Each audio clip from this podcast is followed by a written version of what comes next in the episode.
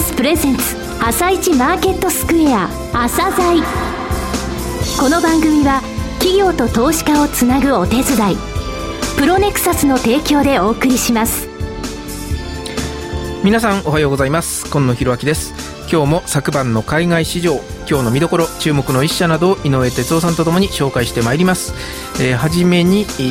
海外昨日のニューヨークのマーケットから確認しておきます、えー、ニューヨークダウは27ドル57セント高の1万3534ドル89セント。ナスダック指数は6.72ポイント安の3110.78 SP500 は1.66ポイント高の1472.34最後に為替はあ、えー、65銭円高ドル安の88円から7、88円75銭から85銭というレンジでした。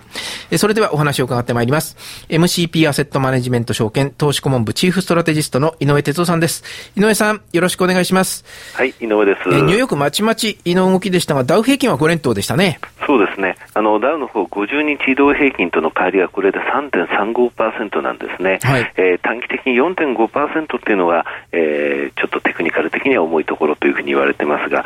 そうしますと、あと140ドルぐらいにあのダウの方は上がれる可能性が短期的にあるということなんですけれどもね、はい、ただ日本の方日経平均で見ましても、えかなり中長期的なですねテクニカルのところでは過熱感が出てますので、その部分、後半でお伝えします。はい、わかりました。この後は後半のところで伺います。えー、この後はプロネクサスが選び、井上哲夫がインタビューする個別銘柄紹介コーナー、朝鮮今日の一社です。朝鮮今日の一社。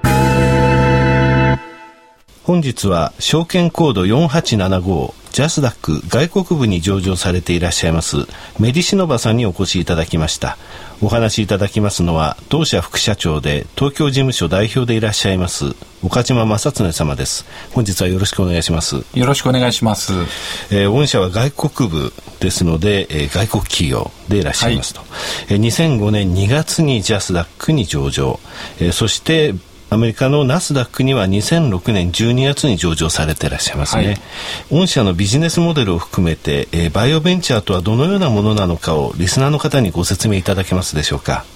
はい。まあ、我々の上場しているような新薬の開発している創薬ベンチャーから、はい、あとは医療機器を、えー、作るような、えー、医療機器のベンチャーあとは、えー、新たな治療法を開発するようなベンチャーもあって、はい、全部ひっくるめてバイオベンチャーなんですね。はい、で、その中で、えっ、ー、と、我々、メディシノバは、新薬の開発をしている創薬ベンチャーというところに該当します。はい、で、メディシノバのビジネスモデルというのは、アメリカの会社がなぜ日本に上場しているかというと、はい、我々の開発している薬、もともとのオリジナルの開発は、日本の中堅の製薬会社が行ってたと。はいで、この日本の中堅の製薬会社が開発、途中まで開発したものを、我々がアメリカ、ヨーロッパでの開発、販売の権利を買ってきます。はい、これはまあ、インライセンスとか導入というんですけれども、はい、で、欧米の市場で臨床試験、まあ、人で、えー、薬の効果を確認して、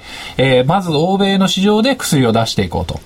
で、そうすると、もともとのオリジナルの日本の中堅の製薬会社さんは、我々が欧米で、えー、承認を取った薬のデータを使って、はい、えー、日本の市場向けに今度は彼らは出していこうと。えー、いうような、まあ、相互補完の、えー、関係にあります、はい、中堅の製薬会社さん。あの具体的なお名前っていうのは聞かせていただけますか、はい、はいえっ、ー、と、京林さん、吉星さん、田辺三菱さん、あと、まあ、明治製菓さんと、い。えいうような、まあ、皆さんが多分お聞きになったことのある製薬会社さんだと思います。まあ、あの中堅というよりもですね、あの、非常に国内ではあの大きい会社、えー、ただ、あの、海外の売上比率とかですね、その海外への進出という時点、あの、ことに関しましては、最大手グループとはちょっとち比率は下がりますが、その、あの、技術とか、その、えー、新薬について、えー、実際の薬の、えー、日本での、えー、立場というのは非常に大きいところでいらっしゃいますね。はい。えー、なぜアメリカ、えー、おあとヨーロッパの市場というものを意識されているのかというのを教えていただけますでしょうか。実はですね、日本で、えー、出てくる新薬というのは、欧米で承認されてから、まあ、4年から5年遅れて日本で承認されてるんですね。で、まあそういった意味では、まずその、欧米に向けてまず先に開発をしないと、日本だけ単独で開発していっても、なかなか承認を得られないというところと、あとはマーケットのサイズとして、えー、世界の医療用医薬品の売り上げの約半分近くがですね、アメリカ一国で上がってると。はい、で、日本も世界でいうと第2位の市場があるんですけれども、えー、市場規模としてはまあ8%程度ですから、はい、えっ、と、非常にまあ大きな開きがあると。いうことと、あとはまあヨーロッパ、えー、全部合わせると約3割ぐらいの市場がありますから、はいだそういった意味ではアメリカ、ヨーロッパ、まあ、人種的にも近いというところと、はい、同じようにやっぱ英語が共通語としてあるといったところで、ここは同時に開発できる部分なんです、ね、そこで8割ぐらいということなわけですね、はい、世界シェアはい、はい、えー、創薬のベンチャーとしましてアメリカの方でアムジェン。はい。えー、アムジェンの成功例というのは言われてますけれども、はい、1980年に会社ができてもう3年後の83年ナスダックに上場したんですね、はい、で、この時の時価総額は日本円にすると約まあ40億円程度だったと。はい。で、それからまあ10年間非常に彼らもまあ苦労して2つの画期的な新薬を世の中に送り出すことができたと。で、上場してからまあ10年後の時価総額が当時の為替でいうとまあ1兆円を超える規模になったと。はい。で、さらに、えー、10年間で、まあ、M&A 含めて、えー、大きくなりまして、時価総額はまあ10兆円超えたと。言ったところでもしスタートから20年間株を持ってた人がいたとすればですね、はい、まあ多分2000数百倍になったとなるほど、えー、いうような、えー、成功事例です。え御社の社長というのは日本人でいらっしゃいますよね。はい、はい、そうです。はい。えっ、ー、と、岩木雄一という医師なんですが、はい、彼は臓器移植が専門の医師で、はい、27の時にアメリカに渡って、はい、以降、えー、36年間医者をやりながら、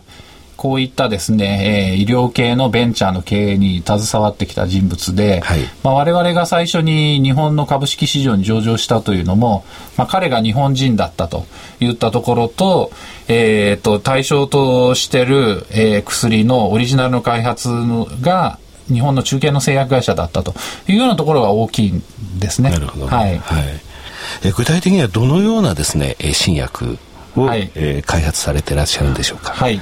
えーと、大きく我々が注力している薬が2つありまして、はい、我々のコードでいうと MN221 と呼ばれているものが、はい、え喘息の急性発作、はい、もしくはまあ COPD、まあ、タバコ病とも呼ばれてますけれども、えー、やはりその呼吸が発作状態で苦しくなった時に、えー、呼吸が楽にできるように、はい、えー、なるような、えー、薬。でもう一つが MN166 こちらの方がね、いろいろまあ脳神経に、えー、関わるような、えー、病気。例えば多発性硬化症だったり神経陰性疼痛、はい、もしくはえーと、薬物依存とかですねそういう依存症の、えー、治療薬として開発している、えー、2剤が、えー、我々の注力している薬剤になります、はい、あのフェーズで言いますとですね、はい、アメリカの方、えー、はい、ヨーロッパの方、はい、えー、どのように進んでいらっしゃいますか、えーと、両方ともですね今、まあ、フェーズ2を、えー、行ってたり、うん、えー、その次のステップとしてフェーズ3に入る前の段階だったりというようなところでもうすでに、えーと、フェーズェーズ1という、えーと、人でのまあ安全性を確認して、はい、実際の患者さんで、えー、試験をしているというステージに入ってきている薬剤です。なるほど。フェーズ3までいきますと、その、なんて言いますか、えー、たくさんの人に、えー、それを、えー、実際投与してみて、はい、それでその具体的なその実際のその承認の最終段階のところに入っていくというふうに考えてよろしいわけですね。はい、その、えー、ところに今ちょうど差し掛かろうとしているとそうですね。いうことですね。はい。えー、最後になりますがリスナーに向けてですね一言お話しいただければと思います。はい、はい世の中に必要な新薬を出せばですね、非常にまあ大きな、えー、売上利益というのが期待できると。まあそういった意味では、あの株式的にもですね、大きなまあリターンが期待できるという反面ですね、当然すべての薬の開発がうまくいくわけではないんで、まあそういった意味ではまあハイリスクハイリターンな、えー、投資ですと。えー、しかし、やはりですね、えー、この投資というのはやっぱり今病気で困ってるですね、方のための、えー、薬を開発するということで、まあ我々その新薬の開発以外のことを行っておりませんので、はい、投資したいただいたお金がそのまま新薬の開発に充てられるといったところで、まあそういったまあ社会貢献的な意義の部分とですね、えー、冒頭申し上げさせていただいたような、やっぱりうまくいった時のリターンが非常に大きいよといった、まあ、二つの面がですね、こういったまあ、バイオベンチャーの投資の妙味ではないかなと思います。はい。岡島様、どうもありがとうございました。ありがとうございました。なお、今日の一社のロングインタビューは番組ホームページでお聞きいただけます。名機と呼ばれるあのロングセラーラジオ、ソニーの EX5 が装いも新たに再登場。高級感あふれる大型ボディに大音量スピーカーを搭載。AM、FM も受信可能です。卓上型ラジオ EX5 Mark II。AC アダプター付きで税込1万8000円。